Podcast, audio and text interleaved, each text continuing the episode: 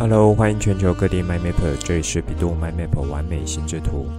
在完美心智图频道，你可以找到属于你自己的心智图样貌，可以更有效使用心智图，喜欢上心智图。更重要的是，让你可以开心的玩乐心智图，画出你心中最美的心智图。这一集我们来聊 STEAM 教育中的科技领域，以及和心智图法的融入结合。现在就来听传奇聊心智图，一起完美心智图。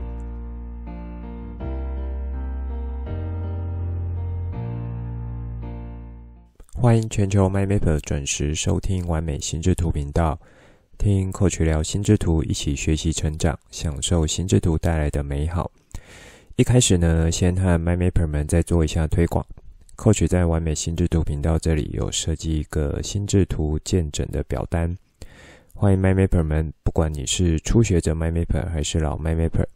在你画心智图的时候，有遇到什么问题、卡卡的地方，或觉得想要精进的技巧，想要突破卡关的地方，从 A 到 A 加的等级，那都欢迎你透过心智图建成表单寄给我，就是把你的心智图寄给我。然后在表单中写下你这张心智图的主题，想要呈现的是什么，以及希望 Coach 想要帮你看的部分是什么。比如说是整体的结构性、枝干脉络的布局、关键字的选用，还是图像色彩的使用等等。最近呢，我也发现 xmi 这个心智图软体，它的线上心智图是可以进行分享。分享连接呢，可以设定为检视者或是编辑者。所以，如果你是习惯用 xmi 的 MyMapper，那你可以尝试一下，把这个线上心智图用分享的方式，也就是提供给我这个分享连接，分享给我。那我有把这个表单连接呢放在节目当中，那也有把它更新在官网的完美心智图这个分类服务产品中。因为呢，有好一阵子没有更新官网，心中其实是有一些想法，想要做一些比较大幅度的内容调整，包含不同产品服务有更新的内容可以放上去，以及呢，在开站之前就已经有设定好的 STEAM 认证课程，这个在七月暑假的时候有实施过，那那时候也有和 MyMapper 们做一些分享，成效其实算不错的。可是，一直还没有很有空去把相关的内容放上去，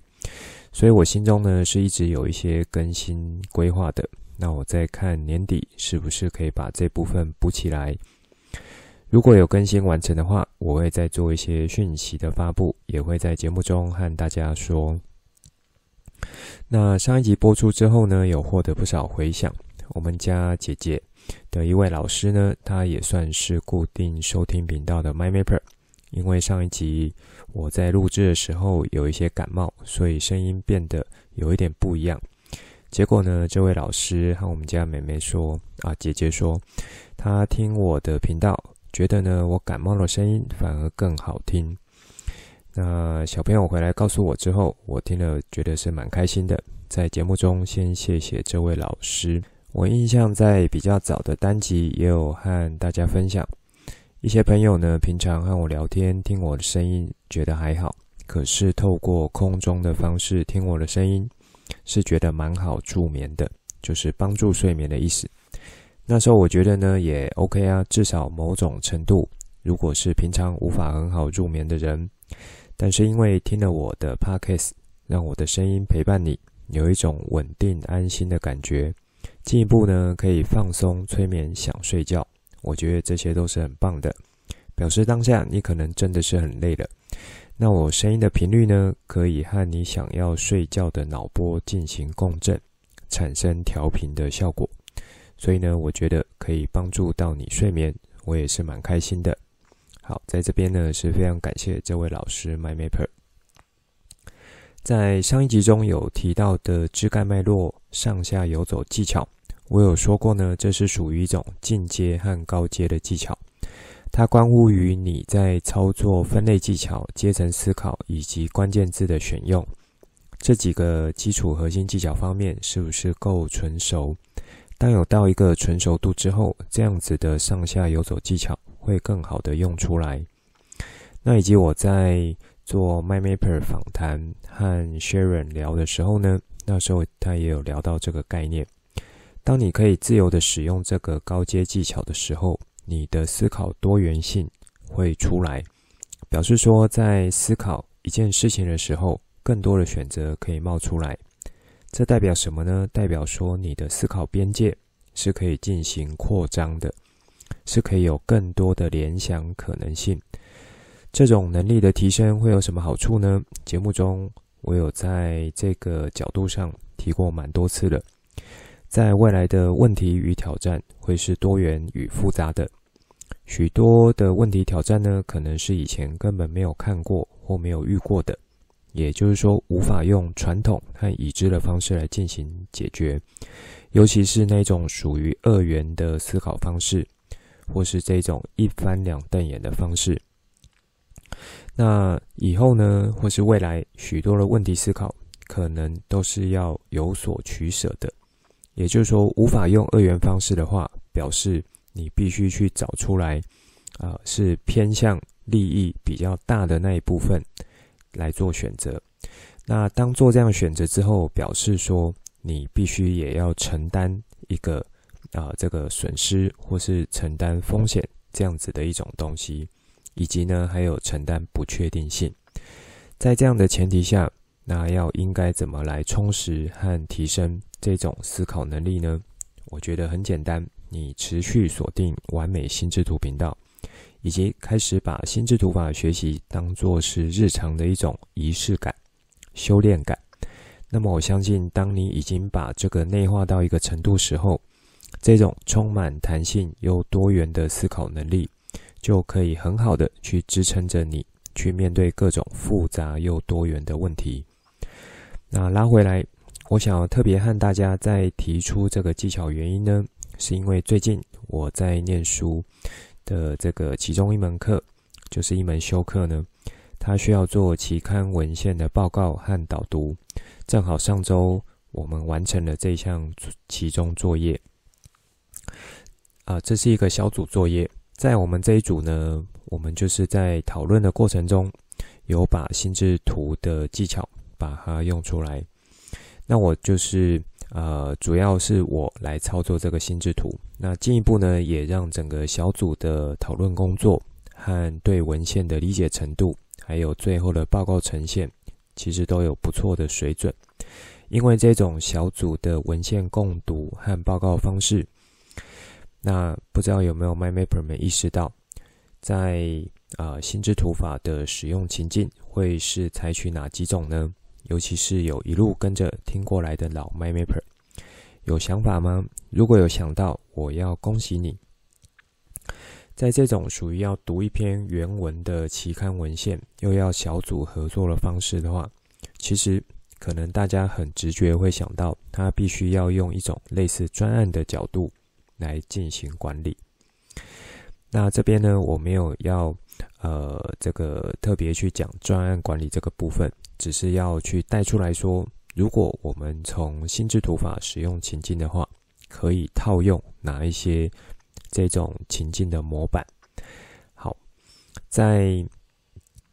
这一次的小组报告准备过程中呢，啊、呃，因为这个专案管理，它实际上可能是更复杂或是更大型的一种专案，而在小组报告的这样子的活动上。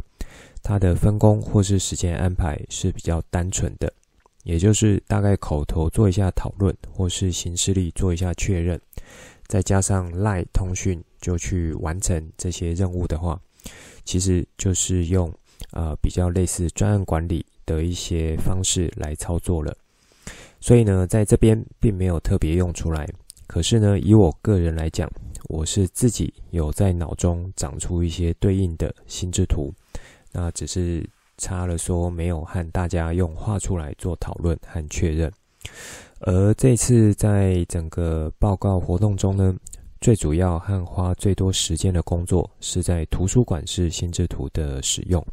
包含说要把看到内容进行摘要，也就是关键字的选用。那有比较多的末端资讯之后呢，就依照这些末端资讯去建立起更上位阶。和相对抽象的概念，一层一层的堆叠出来。在这个过程中，不管自己读哪一部分，或是拉出来和小组一起讨论，如果要做内容的调整，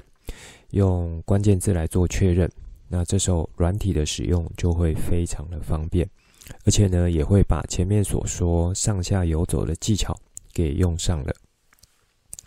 好，接着当要做这个报告呈现的时候呢，那在我们这一组主要就是用心智图来做报告。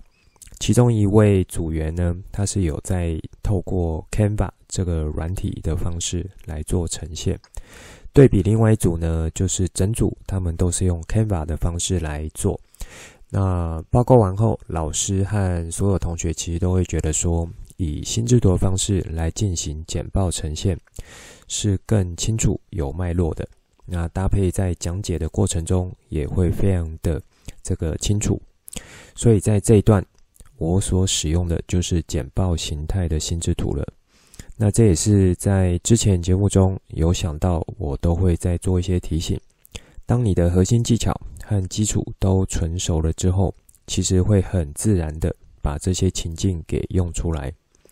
四种使使用情境呢，就很像是已经组装好的套装武器，可以让你直接去使用，不啰嗦。好，那这边我还想岔出来和大家聊另外一个东西，就是这次呢，现在因为要做类似协作和共享的方式，所以让我有去尝试使用 Xmind 的一些新功能。以前呢，我大概都是用。呃，这个软体版，呃，就是说有下载好的软体，Xmind 这个软体，那我也只有用我觉得它好用的部分，以及呢，因为它是免费版，所以还算这个方便。那么，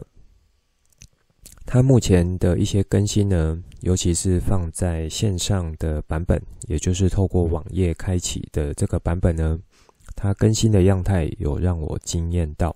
以这次的使用经验来说，它可以直接透过网络去进行心智图的制作，而且由于是使用最新的引擎，那么它在整体枝干的呈现上面有比较偏向有机枝干，所以看起来会是相对舒服的。那这是以我个人从最开始学习的这种心智图法，就是很强调这种有机质感，所以。呃，当时我在和大家聊软体心智图和手绘心智图的时候，其中应该有提到，这种有机质感所呈现出来的，会在视觉上让你有一种相对具有生命力这样子的一种呃效果。那也因为这种新的引擎呢，它产生出来是会相对偏有机质感的，我看起来很舒服，那不是以前那一种相对死板。机械的质感形态，这一点我算是蛮赞赏的。那以及呢，如果只要有注册他的账号，其实就可以开始进行共同编辑和协作。最棒的地方呢，它的注册是免费的，当然它也有付费版本。可是如果你没有用到那么多功能，又想要可以做线上协作的方式，注册一个免费账号来使用，以目前来讲。我是会推荐 XMI 这种最新的版本。相比于 IOR 心智图软体的话，虽然说我在节目单的这个呃学习路径制作是用 IOR 来制作的，但是以我知道，如果有想要进行协作，其实也是要注册账号。可是这个账号呢，它好像是有一个免费期限的，因此呢是会有一些不方便的情况。所以回到一开始和大家聊，如果你是常使用 Xmind 的 MyMapper，在制作心智图有产生一些问题，都欢迎你透过心智图见证的方式分享你的心智图给我。那 XMI 呢，就可以直接利用线上心智图的连接产生之后，那看你是否要开编辑权限给我来进行协助。当然，你有其他在 XMI 使用的问题，也都很欢迎你来跟我做询问或是私讯。好，这是一开始想和大家聊的东西。接下来在这一集主题呢，我们继续来聊 STEAM 教育中的 T 科技领域。首先，我们先做一下定义：什么是科技？这个问题也可以让 MyMapper 们思考一下：你认为什么样子的领域会属于科技领域呢？有想法吗？我这里摘录几段在维基百科上面的内容。科技英语呢叫做 technology，词源呢它是从古希腊语来的，意思是叫做技巧学说。这个名词呢可以指人类对机器、人类对硬体或是人类对人造器皿的运用。那它也包含了更广的架构，比如说系统或是组织的方法学和技巧等等的。科技呢是一种知识进化的主体，可以去造成社会的形塑，那也可以反过来去形塑社会。比如说电脑这些新科技的强化呢，就会让人类去相信说，科技是社会进化的决定性力量。最初最初呢，人类是把石块这一些属于自然界的材料，制作一些简单的工具，这可以说是科技的起源。那在更早的人类，史前人类，他发现生火的方法，也因为这样子可以增加食物的来源和种类，以及保存效果。那到更近代呢，比如说轮子的发明，就让人类的运输变得更为方便。这些都可以说是呃很早期这种，或是说古时候比较偏科技的例子。那在更靠近目前我们的时代。属于科技上的展现呢，比如说印刷机、电报、电话、电脑、手机、网络和网际网络这些东西，都是给啊、这个人类提供了新的这个联络方式或是通讯的方式。那么科技并不总是去用在改善生活的用途上，在这边有举例说，无论是原始去设计出来的棍棒，或是说到目前。是具有大的杀伤力的核武器，其实都是为了去追求破坏性来做发明的。那所形成的一种科技进展，在过去两百年中呢，科技这一词其实它的使用有发生了巨大的变化。在二十世纪之前，这个词其实在英语中不常见，它主要呢可能是在德语中是有出现的，而且它是被用来去指。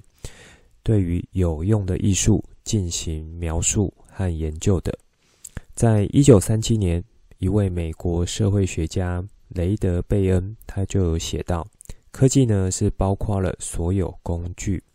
机具、器具、武器、仪器、房屋、衣物、通讯和运输设备，以及呢我们生产和使用它的技能。那么科技的存在呢是取决于人们的需要。并且可以满足他的需求。早期人类创造和使用科技是为了解决基本的需求，比如说保存食物、增加食物来源。现在科技呢，更多是为了满足人类更广泛的需求和欲望，比如说手机和电脑。好，那上面这一段呢，有一点长，大概就是我有做一些摘录和整理网络上的资料。那刚刚提到说，到了现在，科技可能有更多是为了满足人类更广泛的需求和欲望所产生出来的。说到这边，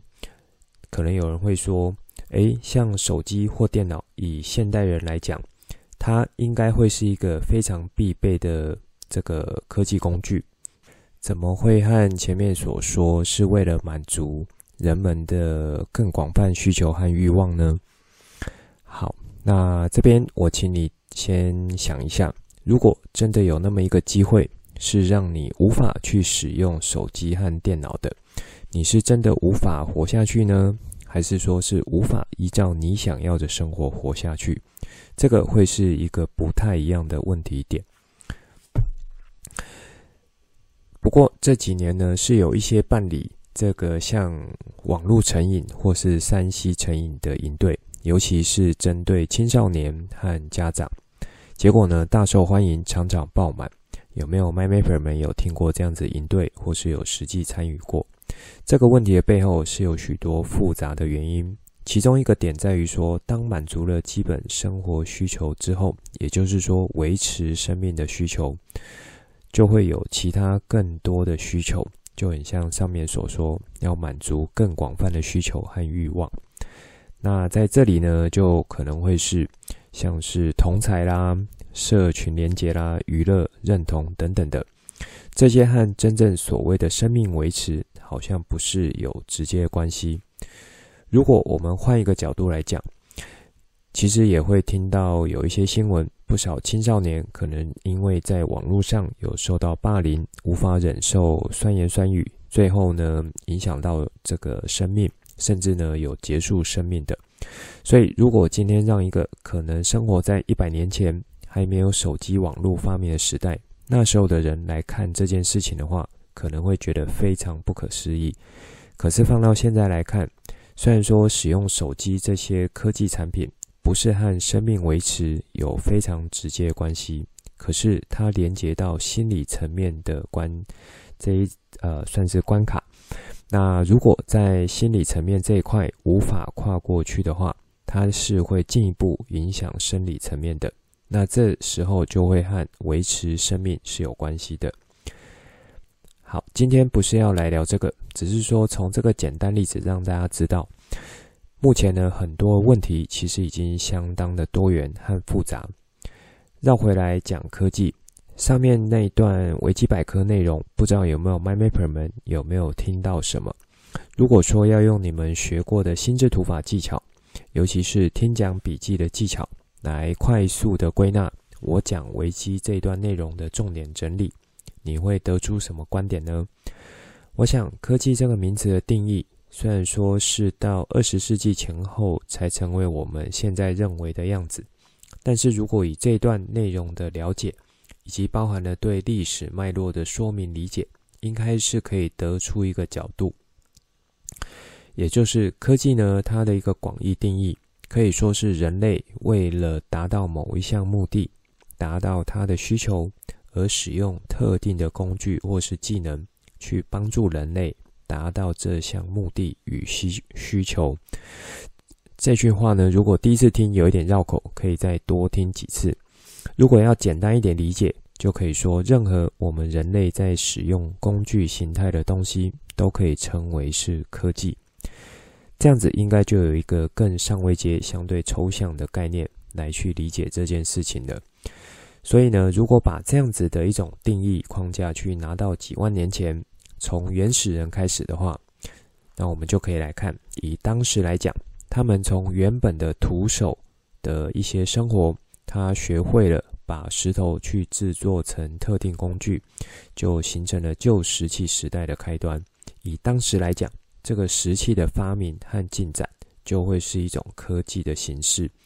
那么持续的精进的话，就是属于科技的迭代和进步了。哇塞，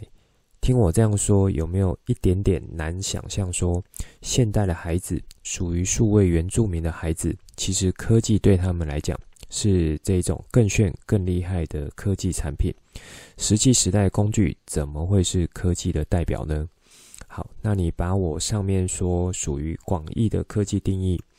再拿出来多读几次。应该就可以比较能够理解了。其实人类历史上几次重要的科技进展，都有让人类文明往另外一个不同的方向去走，那形成了典范转移，或是呢造成不同国家间的兴衰交替，这些都可能因为科技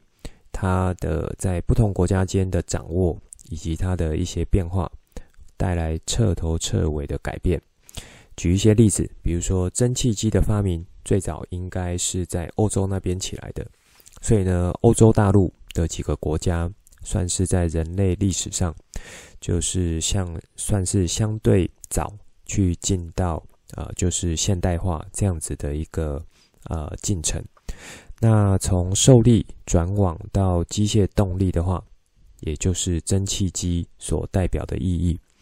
接着呢，就是电力的发明和普及，这个也是差不多在欧洲或是美国这边所兴起的。所以你看，一样这样子科技的进步呢，所让这些国家它在人类历史上是相对走在比较前面，它变得更加的富裕的。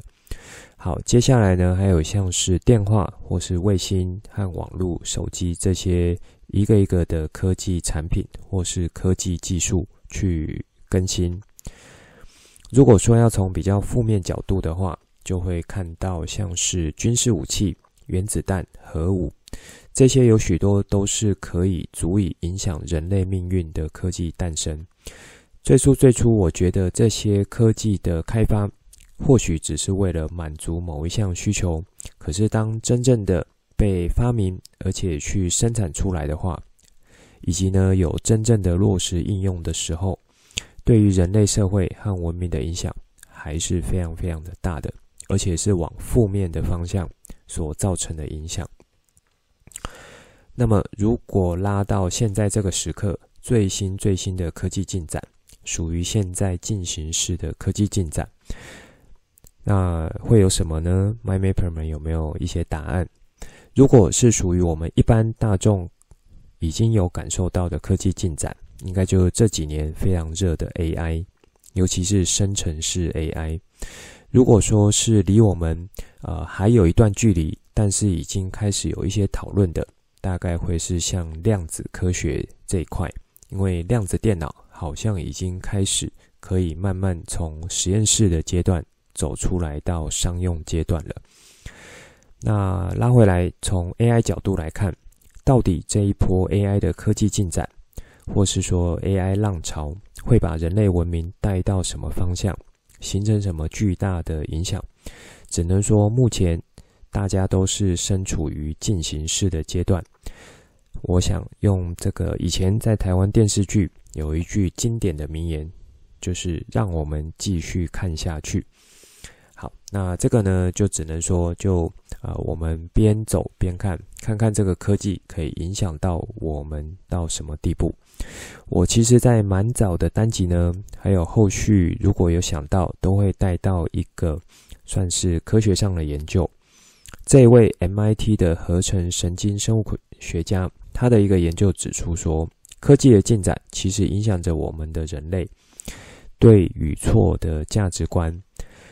随着科技进步呢，以前认为是对的事情，到了现在就会被认为是错的，也就是浊是今非的角度。所以这个会根本的去影响我们在判断对与错这个事物的本质。其实有许多案例可以去佐证这个观点。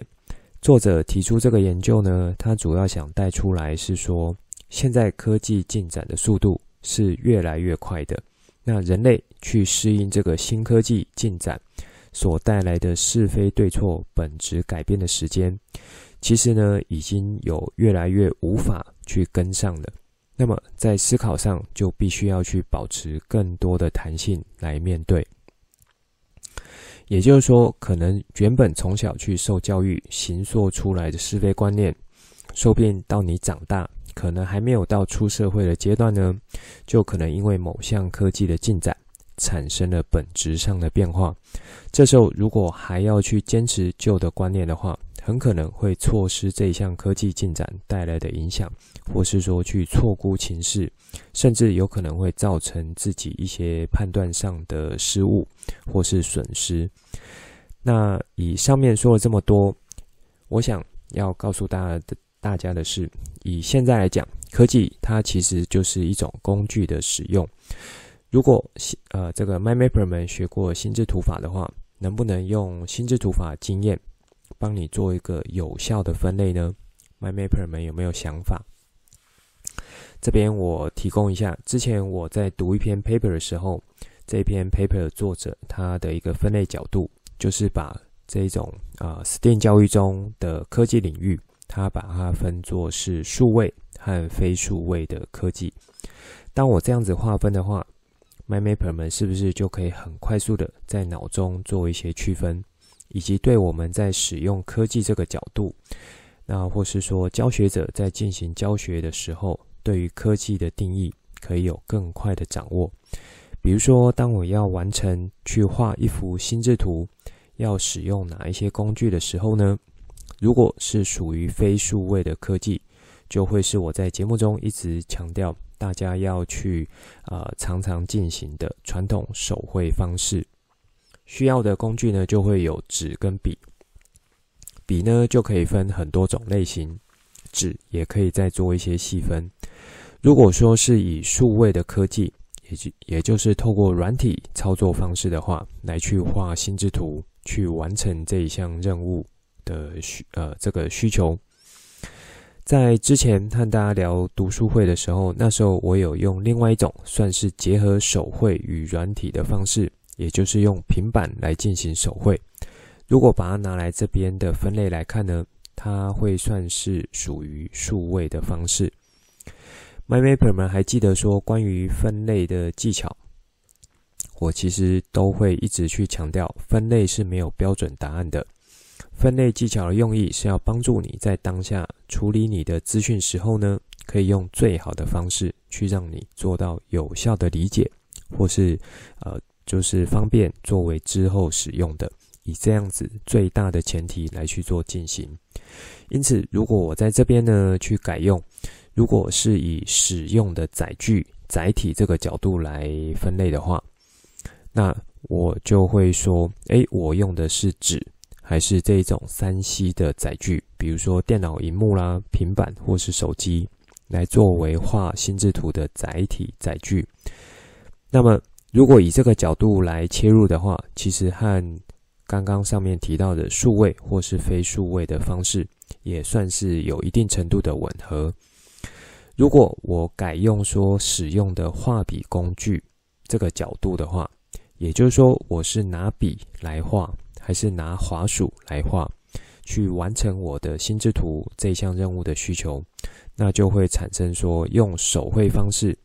在平板去完成一幅数位心智图。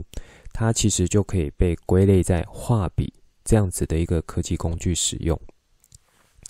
那么，可以从画笔这个呃工具的分类枝干呢，再往下去区分，使用的是电子形态的画笔还是传统的画笔。那么，滑鼠呢就会是呃这个另外一个大枝干。如果在这个大枝干下面，还想要做一些分类的话，可能就可以分成说，我使用的是有线滑鼠、无线滑鼠，还是说用的是电竞滑鼠、文书机滑鼠，或是说绘图专用滑鼠等等的。这边呢只是给 MyMapper 们一个概念。当你有不同的分类切入点之后，其实可能原本呃这属于不同的这个分类项的这个。呃，阶层内容呢，它会跑到同样一个枝干里面来。那回到上面所说，在平板这个载具它刚出现时代的时候呢，那时候它的定位其实也是要大家在已经用的非常习惯的电脑和笔电这两种特定功能取向的中间，再切入一个不一样的科技工具。这个科技工具呢，是要满足另一种需求。电脑或是笔电，不外乎都是要去使用滑鼠来去操作的啊。我指的是说，在当时，因为以目前来讲，像笔电或是电脑荧幕，有不少呢，其实已经强调也可以透过触控的方式来进行。好，那回来说，就是在当时呢，平板的出现，它的目的是要去解放你的双手，不再需要去靠滑鼠。当然，你要外接滑鼠也是 OK 的。平板的出现，最主要是要去以双手作为你直接使用操作电脑的媒介，还有像是工具的角色。发展到后来呢，就还有多一支触控笔，这支笔就会很贴近真正在进行传统纸张，比如说是书写或是画画一样的手感。所以说，可以是一种传统使用习惯的数位转型。那当我上面聊了这么多，就是例子也好，还有一大串内容也好，MyMapper 们有没有开始去连贯起来？其实整个科技的发展，它就是循着人类为了达成某项目的啊、这个项目的要求和需求，去进一步发展出各式各样工具的一种演进史。所以我可以倒过来讲，人类的文明发展史。也可以说，就是一部科技演进史。好，那么如果从黄金圈理论来谈的话，为什么我们要学科技？以及在 STEAM 教育中，科技的素养学习为什么重要呢？从上面的说明其实是可以带到，学习科技不仅意味着说我们可以去掌握到当前技术的应用，那更像是说我们去迎接未来挑战的一种预先准备。好，因为在科技来讲，它如果放比较广泛的定义的话，它包括了各种技术工具这些应用，以及呢去利用这些科技去解决问题。改善生活和推动创新这几个角度，所以科技的发展呢，它其实已经成为社会进步很重要的一个关键。科技的发展也会成为解决全球性问题，它可以提供一些新的可能，比如说从气候变化这个议题、能源问题，这应该都是非常复杂和多元的一种全球性议题。不知道大家有没有？啊、这个一些呃，这个什么回忆，好，就是在九月份的时候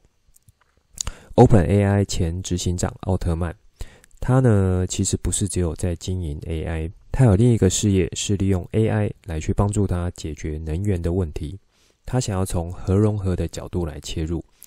核融合这个技术其实啊，或是概念提出很久了，但是在技术上突破。一直无法非常有效的这个进行，也就是说，它迭代的速度非常的慢。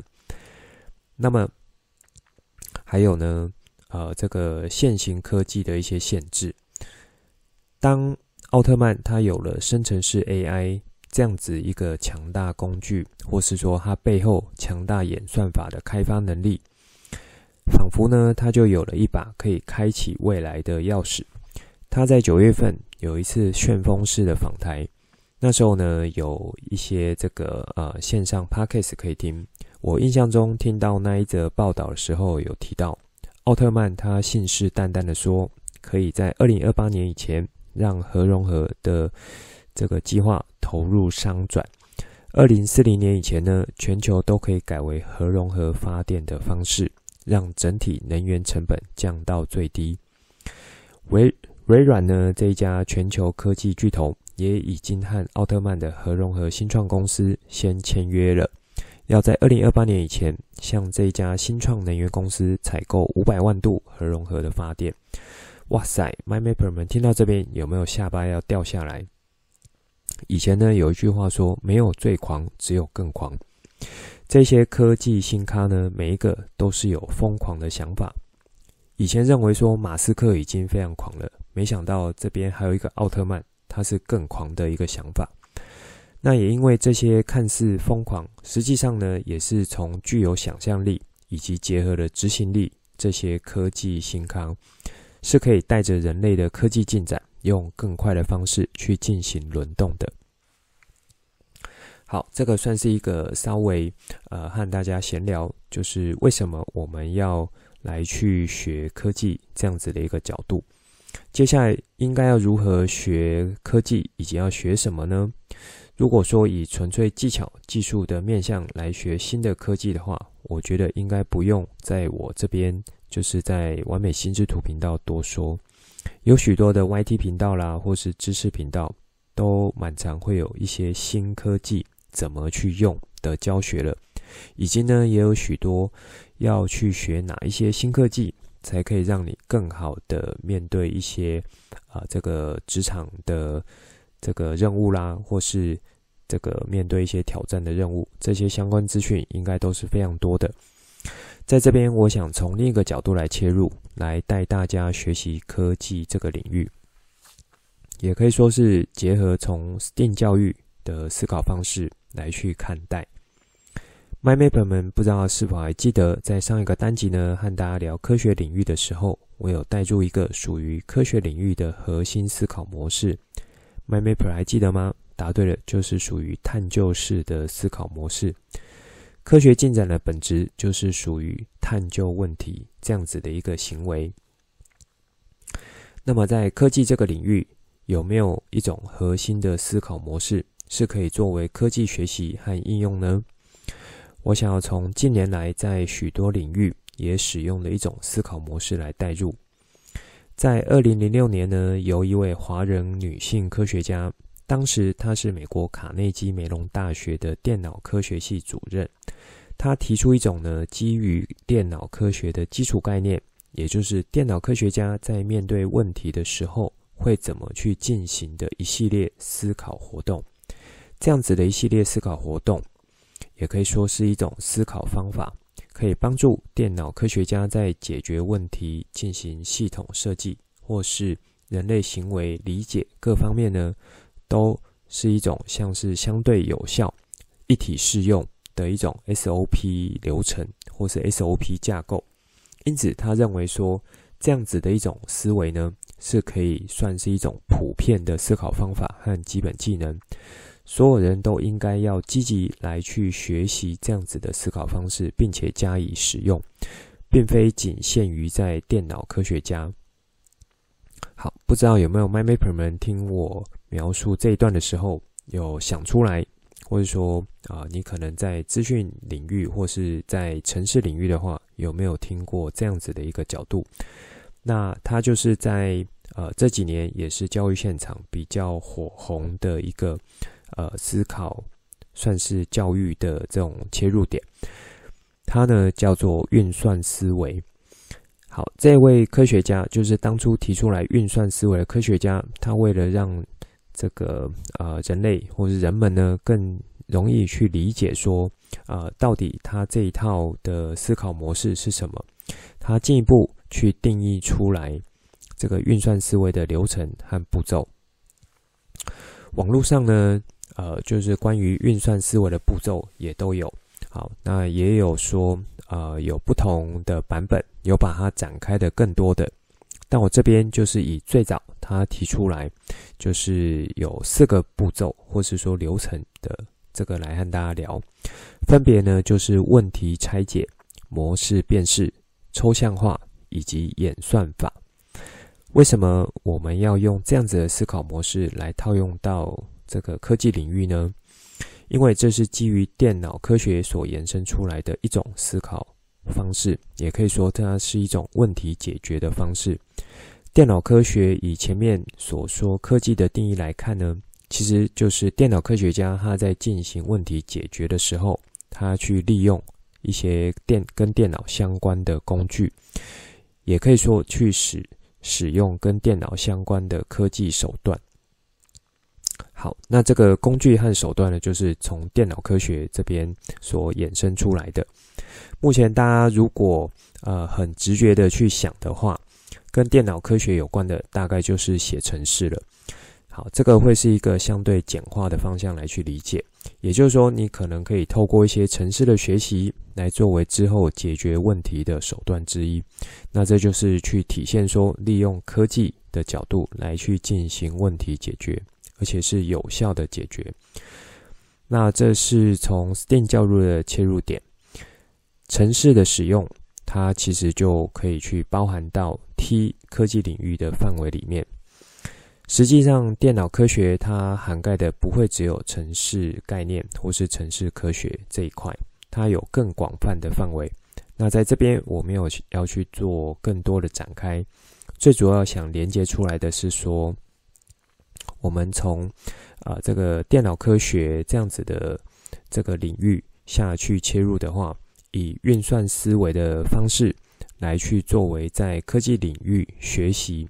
或是啊、去养成科技领域素养的话，它会是一种蛮底层以及核心的思考模式。因为运算思维呢已经是被提出来，而且是有效模式，借由这样子的学习。来去加以套用的话，我觉得之后去进行科技素养的展现，就会有更好的成效。就像在这个啊、呃、完美心智图频道学的心智图法一样，如果你可以把背后的思考方式和底层逻辑学起来，那是可以持续去运作你所学到的东西，而且会是变成自己内化的。好，那么运算思维定义和说明部分呢？我在这边没有要做太多的展开，有兴趣的 MyMapper 可以去查一些网络资料，或是问问看 AI。这边我想带到的是，怎么样透过运算思维的练习，可以更好的把科技素养去用上。话说回来，运算思维的几个步骤呢，这几个阶段其实和心智图法思考模式是有一些类似以及可以共通的地方。因此，我就可以比较大胆的说，如果你有学心智图法的话，你再去接触其他思考模式和思考方法，应该都可以更好的把过去的经验转移过去。就像之前有说过的一种比喻。心智图法，它是一种百搭的思考术，你也可以把它当成是一种底层的思考术，可以帮助你去进行各种思考方式的搭配和运用。好，如果我们来做一点展开的话，运算思维的四个主要阶段：问题拆解、模式辨识、抽象化以及演算法，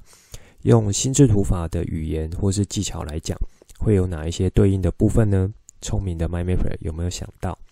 我这边直接提供我的角度，问题拆解就很像会去做关键字选用这样子的一个切入点，去拆解出来说真正有效的这个问题，它关键是什么？也就很像我们要去选出来有效的关键字，因为有效的关键字才能够有效的去引发我们联想，去形成更好的枝干脉络，它的一个前后逻辑。好，再来第二个模式辨识呢，它就会很像在分类技巧和阶层思考的搭配。当我把问题拆解完之后，有哪一些是具有和以前处理过的问题是相类似的？那么借由过去的旧知识、旧经验来去协助我进行这个新的问题进行解决。这也可以说透过心智图法的类比技巧来去做一点操作。类比技巧呢，我在完美心智图频道中是比较少提到的。之后我再看看有没有呃机会花一点时间和大家聊。在心智图法中，类比和对比，这是算要一起来使用的。接着呢，抽在抽象化这个阶段，就像今天开头所说，枝干的上下游走技巧。当我辨识出来对应的模式之后，如果要进行简化的概念提取，去形成相对抽象的概念，那么借由枝干的上下游走技巧，就是可以直接去套用的功夫。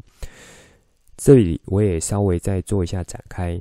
我用上一集提到的煎蛋任务。当我把煎蛋成功与否的因素呢，包含说问题或是目前的解决方法。去做到问题拆解之后，然后再做模式辨识。这时候可以把这些解决方法去产出一个抽象化的概念，也就是温度。所以，当我把温度作为成这个煎蛋成功与否一个相对简化和抽象化，那在心智图上呢，它是属于比较上位阶的阶层内容，也就可以表示说，这样子提取出来的概念。它是可以再展开来到其他的枝干的，所以学会了温度的控制，就可以不只有在煎蛋任务上面去完成这个任务，因为煎蛋任务呢，它也可以说是一种食物烹调或是食物加热的一种任务，所以我为了要解决食物加热的问题，那么就必须透过温度的控制来去帮助我完成。不同食物呢，就会有不同的温度控制。那要进行温度的控制，可以使用的工具，也就是从科技角度来切入的话，它就可以有许多不一样的选择。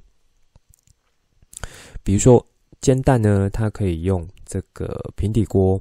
那它也可以用呃这个生炒锅，或是说它可以架在电磁炉上面去做这个煎蛋。也可以去架在瓦斯炉上面去做煎蛋，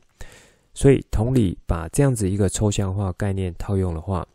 那我如果想要从煎的这个方式进行食物加热，其实也就可以套用我在煎蛋任务中所使用的一些科技手段，或是科技工具来帮我更有效去完成去煎其他食物的任务。比如说煎牛排、煎鱼或是煎饼，在这里我是用比较简单举例，让大家去有一些了解。实物操作上呢，在运算思维的操作可能会是一种来回循环好几次的方式，或者说在进行到抽象化的时候，会发现可能无法很好进行，那就必须先回到上一步，做不一样的这个模式辨识，才能够有效再继续往下走，做抽象化。当说到这里的时候，MyMapper 们是否有一种更加恍然大悟、贯穿理解的感觉了？如果没有的话呢，就把上面几段内容再重复听、多听，或是调快速度听。好，那最后不免俗，就是想问 MyMapper 们：当你学了心智图法之后，也听了 Coach 和你们聊在 STEAM 领域中的科技领域可以使用的核心思考模式。那么，如何结合心智图法技巧去融入到科技领域学习呢？其实，在今天内容，我也有在好几个地方都有先带出来，透过心智图法技巧，这些技巧如果已经内化为思考习惯的话，其实你就可以更加容易去套用出来。那如果说我拉到心智图四种使用情境套用的话，可以怎么来辅助？这个 STEAM 教育中的科技领域，我想不外乎就是可以从，比如说大量资料的整理、脉络的厘清和整理，以及像科技工具的分类，还有协助做问题厘清，最后呢，可以提出有效的科技方式、科技手段来去解决这些问题、这些角度。好，那当然，心智图本身的特点和优点是。这个啊、非常明显的，比如说有图像式的资讯整理方式，可以更好的刺激创意想法，以及呢可以产生跨枝干的触发联想，因此呢就可以形成更新或是多元的角度和观点。这些我认为都会是结合心智图法和 STEAM 教育的优势。最后在上一集中一样有带到，以心智图法融入和结合 STEAM 教育中最主要优点。是可以用一个相对更有效方式呢，来去结合科技工具的使用，再搭配运算思维的思考的话，我想就可以更加去促进学习者在进行问题解决的时候，会有更好的完成度以及创新的方式。那以上呢，就是这一集想分享给大家内容，最后我帮大家整理一下这一集重点。一开始和大家做一下推广，完美心智图频道有开一个心智图见证见证的表单，欢迎全球 MyMapper 们可以多加使用。最近我也有更新去啊、呃、这个尝试 XMind 的心智图软体，发现说它其实可以更好的进行协作和分享，所以我在这个表单的设计呢，也有让 MyMapper 们可以直接贴给我 XMind 的线上心智图连接。那就看你是否要开这个编辑权限给我，可以让我直接进去帮你做一些调整。接着有提到我们家姐姐他们老师的回馈，就让我想起很早以前，也是其他 MyMapper 们的回馈。感谢你们喜欢我的声音，觉得我声音可以让你们相对舒服的听频道内容，或是说帮助入睡，这些都很好，非常感谢你们。以及呢，在上一集有带到。枝干间的上下游走技巧，这个属于心智图法进阶与高阶的技巧，我有做了一些补充和展开，包含说最近实际用在自己呃念书的小组期中报告活动上面，我做了一些分享。我发现说 XMind 这个软体，它的这种最新版本的使用呢，是有让我惊艳的，所以在这边也想推荐给想要做心智图软体使用的 MyMapper。进到这一集节目主轴呢，我先和大家从科技定义开始聊，让 MyMapper 有更广泛的理解科技对于我们、对于人类的目的是在什么面向的。